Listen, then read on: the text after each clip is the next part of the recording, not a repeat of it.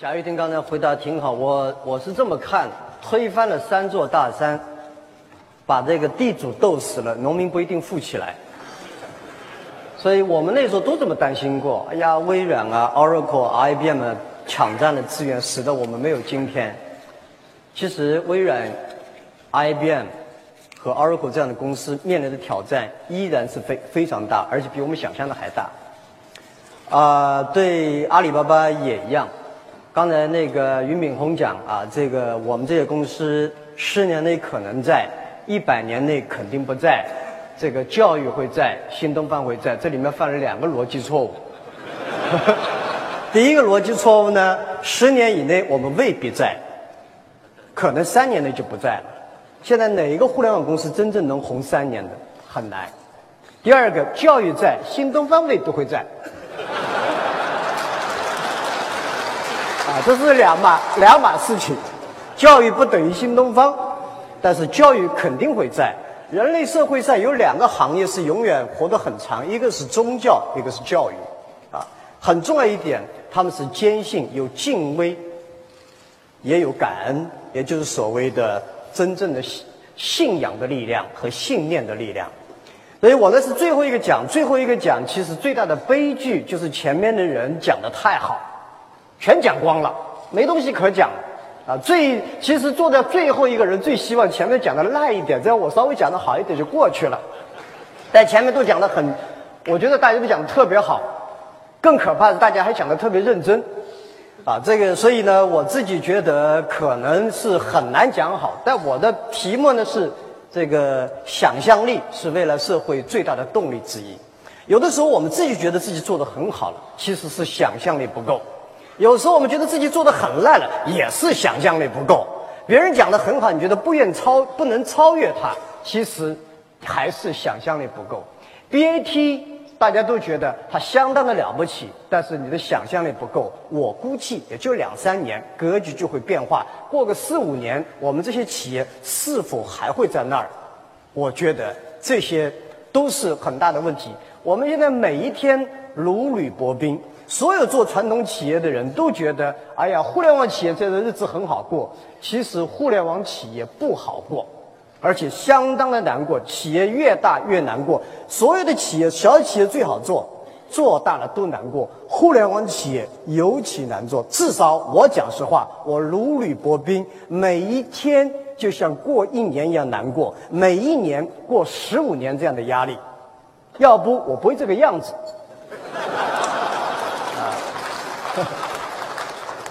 这个大家觉得我们好像短短的十几年内把企业做成了这样的规模、这样的市值，其实并不短短。这十五年在我看来，我的内心就像过了四五十年一样，每一天非常的艰难。所以，如果让我重新选择下一辈子还做企业，我一定不会做成这个样子。一定不会做成这样的规模，一定不会做这样的影响力，一定不会把这个企业做成上市。这也是实话。其实我们每个人在未来的世界，最重要的你做的多大，不在于你做的，而是在于做的多好。其实长和好是两个不同的概念。你要想做的长，你的做法是不一样；你要做的好，你的做法也不一样。有时候活得长未必活得好，活得好未必活得长。又要活得长，又要活得好，那是非常难的。你要活得长，你要少动，像乌龟是活得很长，它不太动；你要活得好，那你要经常动。蜡烛要烧得亮，那就烧的时间短一点；你要烧得长，那就一定不亮。两样任何东西不能是对立起来。所以我自己要不断的，我们在不断在思考，如果重新来过，我们会怎么怎么去处理这个问题？因为大家都谈的是十年，我不善于谈十年的事情，更何况大家已经这么多聪明的人，这么多能干的人，把十年已经讲得很透。我跟广昌不一样，广昌说他能判断未来三年，他不知道未来十年，我能判断未来二十到三十年，但不能判断明天。因为三十年我判断了，反正你们也不一定知道，我也肯定不一定在，你们也不在了。画鬼容易画人难，做一样，你对未来你怎么想都是对的，反正大家也不知道，没法证明。但是明天的事情，你很快就能证明住。所以我其实这么觉得：假设我们没有对二十年和三十年形势的判断，你是很难做两年和三年形势的判断。如果你这两三年做对了，未必二三十年是对；但二三十年你看基本上大局判断清楚了，那么这两三年做的事情不会相差太遥远。所以我花时间很多时间胡思乱想，我从来没有觉得什么东西不可以想。你只要敢想，才会有未来。刚开始做阿里巴巴的时候，别人认为说阿里巴巴，如果我记得哪一个很大的媒体登那个标题说，如果阿里巴巴这样的企业会成功，无非就是要把一个万吨轮把它抬到喜马拉雅山上去。很多同事来找我，他你怎么看这个问题？我说我们就把它抬上去试试看。最重要的是你自己相信，忽悠和那个的差别是什么？忽悠是自己不相信，让别人相信。其实我们这些人是自己相信，你相不相信并不重要，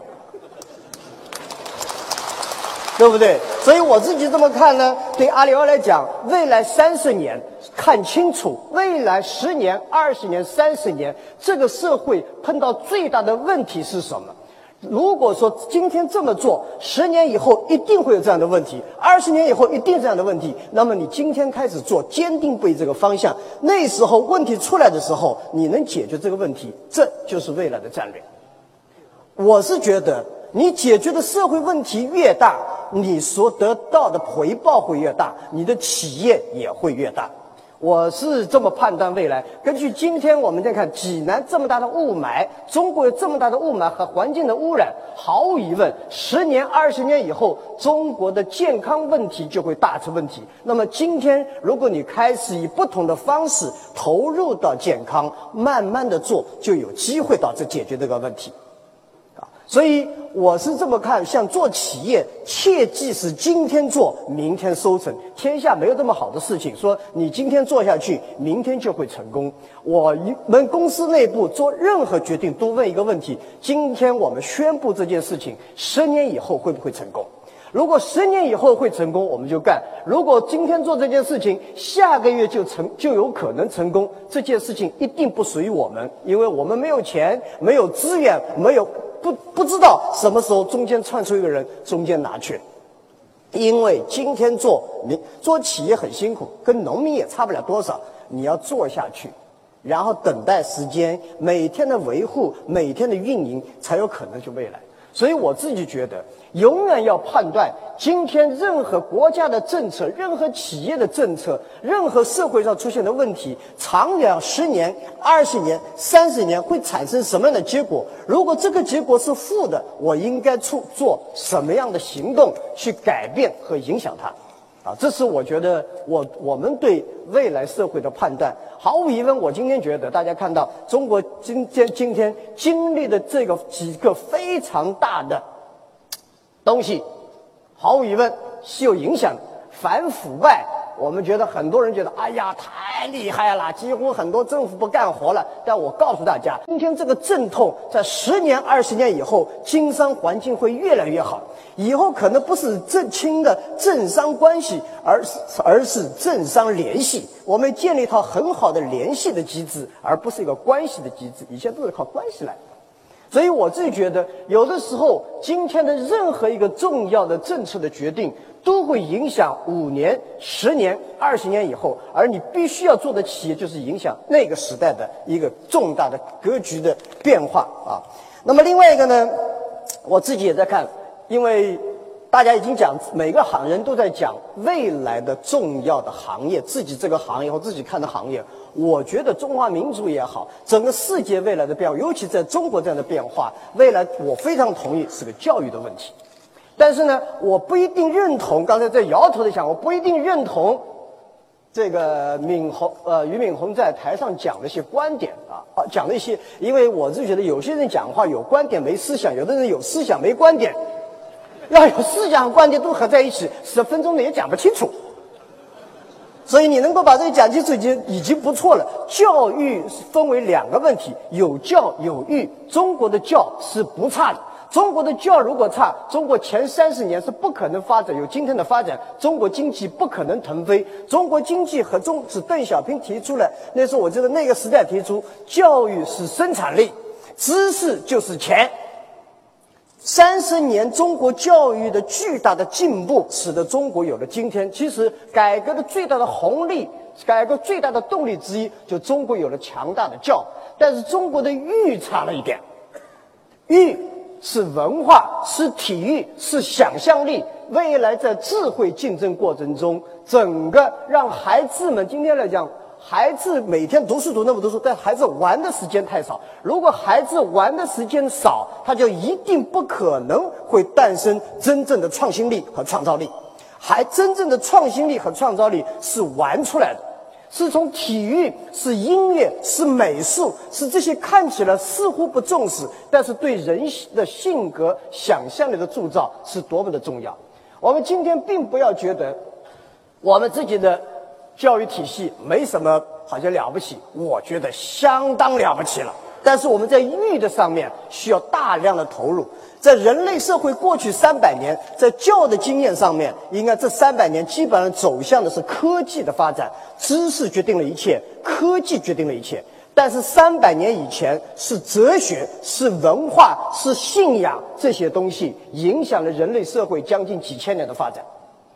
大数据、云计算时代到来的时候，我个人觉得是教育会发生巨大变化的时代，是真正开启过去的三百年。由于知识、科技，人类的眼睛在往外看，我们不仅看到了月亮，看到了火星，看到了外星球，希望是知道世界发生什么变化。我们不断在获取，不断在获获得更多的东西。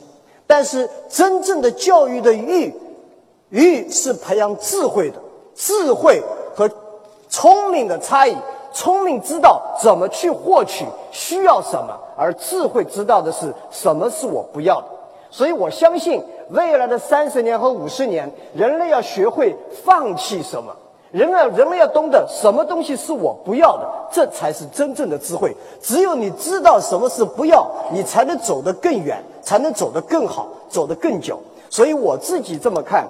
我们这个国家，必须每个人都必须要有信仰。但是我们共产党人也好，我们的企业家也好，我们的所有的老板、教育者，我们必须要有信念。而信仰是什么？信仰就是感恩和敬畏，信念就是坚定的对未来的判断，并且永远走下去。共产主义是个了不起的信念。我们在座每个人对未来技术的判断、对市场判断，是一种了不起的信念。只有有了强大的信念，因为这些信念不是忽悠投资者，不是忽悠别人，这些强大的信念是来自于你对未来的判断和坚定不移。只有坚持，只有坚定，只有这样这样每一天一地的做下去。你才会过去，但是在信念的过程走的过程中，有压力、有诱惑、有挑战，是否能改变？所以，我想从这个角度来看，人类社会未来最大的机会，中国一定会回到我们对昨天的感恩、对明天的敬、对今天的珍惜。同时，我也相信，任何一个企业，不管你有多了不起的宏伟的设想。你的所有的设想，不管是十年、二十年、三十年，永远相信你这个产品、服务解决了人类社会什么样的问题，解决了社会什么样的问题。你解决的问题越大，你的企业的成就将会越大，你的压力越大。你为自己负责的时候，你就是你；你要为十三亿人负责的时候，你就是习近平主席。所以。没有今天和未来，人类社会不管十年、二十年，你觉得有多长？在人人类几万年的历史中，也就是点点的一滴而已。我们每个人把握好自己想有什么、要什么、放弃什么，你永远能够把握好未来。谢谢大家。谢谢今天还要回答问题。这个马云刚才的精彩演讲，对未来十年的想象力。我觉得远远超出了互联网的范围，涉及到经济，啊，涉及到社会、信仰，涉及到信念啊，这个宏大而又辉煌啊！你们不要相信他说未来他看不准，我觉得你们还是试一试，万一对了呢？对我下面其实不是互联网人，我是 刚好碰巧做了互联网而已，我自己觉得。下面我们这个我们十位轮回啊，我们请第一位演讲的柳传志先生给马云提个问题。好好好在这个提问题以前呢，我给各位介绍一下马云的机智啊。这个我记得十几年前的时候，就听广昌还有马云的诸多浙江朋友，这个跟马云挑战长相啊，然后以此为调侃啊。这个有一次我在家里看电视的时候，正好看见主持人也拿这个话题跟马云说，结果马云的回答说，他认为男人的长相和智商是成反比的。这个当时得到了下边一片喝彩。今天我才发现呢，原来男人的智商和成就是成正比的。现在所有人都觉得马云长得比郭广昌不差。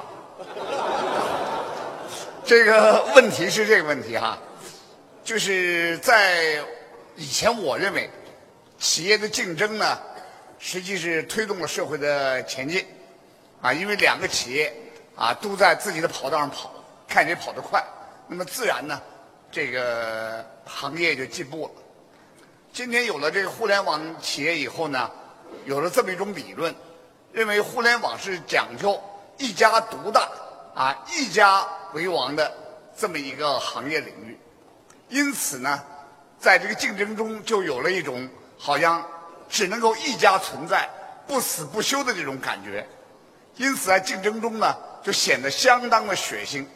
也有些企业呢，确实在自己跑步的同时，往这个其他人的跑道上扔石头啊。这种情况，这个已经有屡屡发生。我就想问马云，就这种理论到底存在不存在？是不是这么个状况？你认为应该怎么办合适？OK，谢谢谢谢谢谢刘总。这个先回答一下比较重要的问题，就是郭广昌的长得帅和难看的问题啊。那我自己这么觉得，帅哥你一看第一眼很好，时间长了会看腻掉，越看越不好看。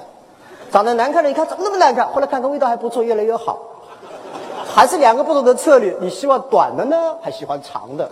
我们选的是长期发展，你就是什么意思？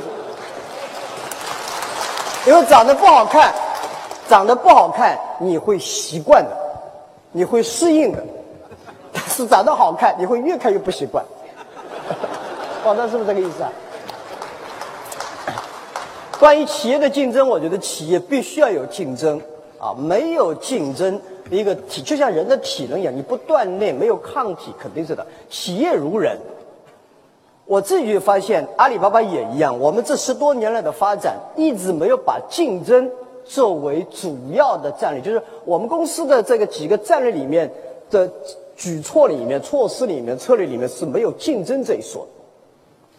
很简单，我们花时间要花更多的时间跟未来去竞争，跟昨天去竞争。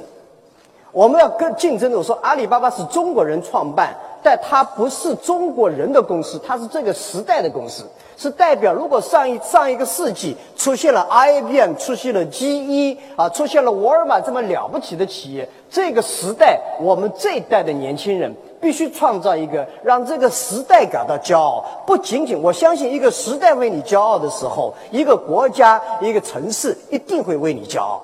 所以，这是我自己觉得我们跟未来竞争。但是另外一句话呢，也未必每个人都理解你在说什么，因为缺乏了整个竞争意识以后呢，整个团队会出现以后就没有竞争能力了。真的碰上对手以后，大家都将开始说高大上、假大空开始。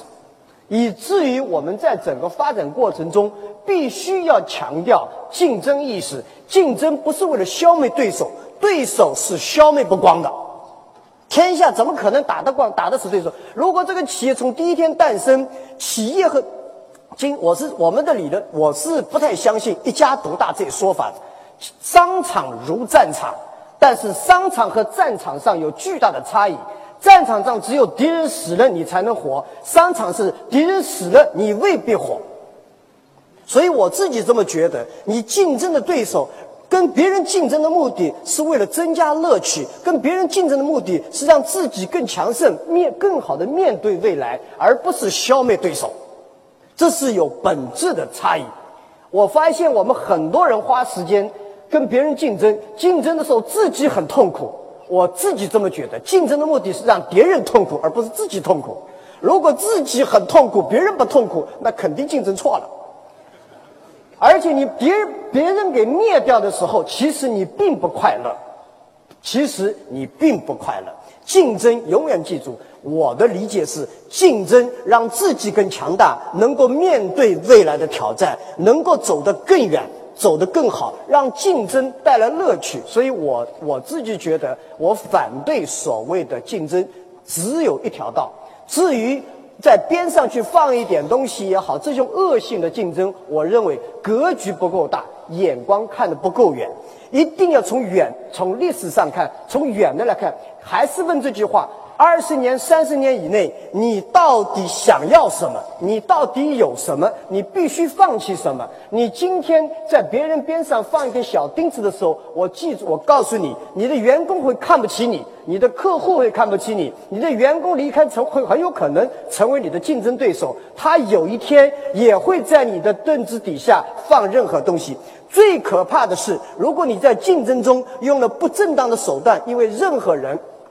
任何一个老板不是你做出来的，是最后的结局就是员工去执行的。你在教人家说钉子放两颗的时候，一个很强烈的信号，你的员工和同事从此以后不会相信你，因为你也有可能放这样的钉子对付来对付他。所以我自己觉得，大家做商业一定要明白这个道理：和气生财，没有和。没有这些契合起来，我们怎么可能走得更远？所以，不管我们对未来多么的畅想，活下来、活好了才是最关键。所以，活好、活长，这是我们做企业比什么都重要的关键。对手只是在你路上过去中偶尔擦了擦了擦，碰了碰肩膀，握了个手，打了架，擦枪走了火而已。所以，从未来来看，所所有的人都可能不是你的对手。但从今天来看，你边上任何人都有可能是你的对手，或者是合作伙伴。谢谢大家。